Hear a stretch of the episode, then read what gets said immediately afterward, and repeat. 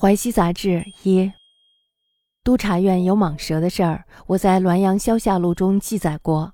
我曾经两次看到它盘踞的痕迹，这并不是凭空虚构的。县衙的差役害怕蟒蛇，没有人敢走到库房的深处去。壬子年二月，我奉旨维修督察院的房屋，亲自打开库房检查，却什么都没有看到。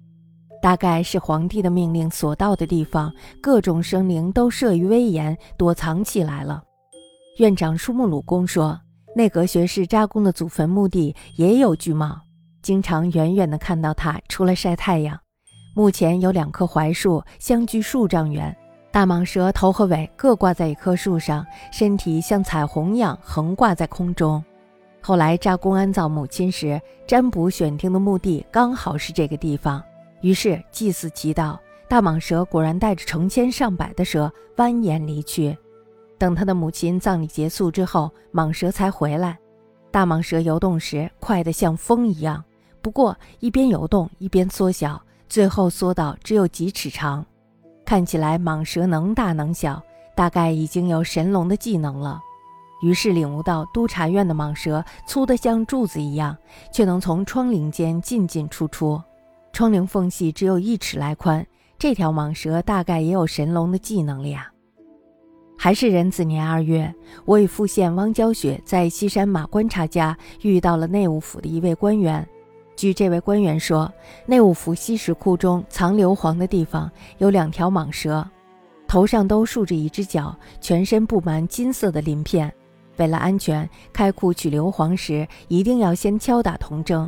最稀奇的是，每次开库一定见到门内的硫磺堆积得像假山一样，足够取用。用完了又堆得高高的。料想他是不要人进入库房内，所以人也不敢随便进去。有人说这是守库之神，从道理上说，也许是吧。《山海经》中记载了许多的山神，或者是蛇身，或者是鸟首，形状怪异，不必一定像人的样子。督察院蟒余载于《滦阳消夏录》中，常两见其攀迹，非乌有子虚也。立意未之，无感之库深处者。壬子二月，奉旨修院署，于其库检视，乃一无所睹。知地命所临，百灵灭伏矣。院长书目鲁公因言内阁学士扎公祖墓亦有巨蟒，横遥见其出入暴林。墓前两槐树相距数丈。首尾各挂于一树，其身如彩虹，横亘也。后葬母补矿，适当其地，继而助之，果率其足千百蜿蜒去，葬毕，乃归。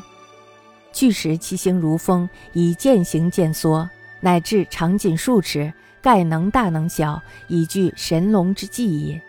乃悟督察院蟒，其为如柱，而能出入窗棂中，细才寸许，亦犹是也。是月，与汪娇雪复县同在山西马观察家，遇内务府一官，沿西石库处硫磺处亦有二蟒，皆手触一角，鳞甲作金色。将起药，必现明征。其最疑者，每一起药必见硫磺堆户内，累累如假山，足供取用。取尽复燃，亦其不欲人入库，人亦莫敢入也。或曰：即守库之神，理或然语。《山海经》载诸山之神，蛇身鸟首，种种异状，不必定作人形也。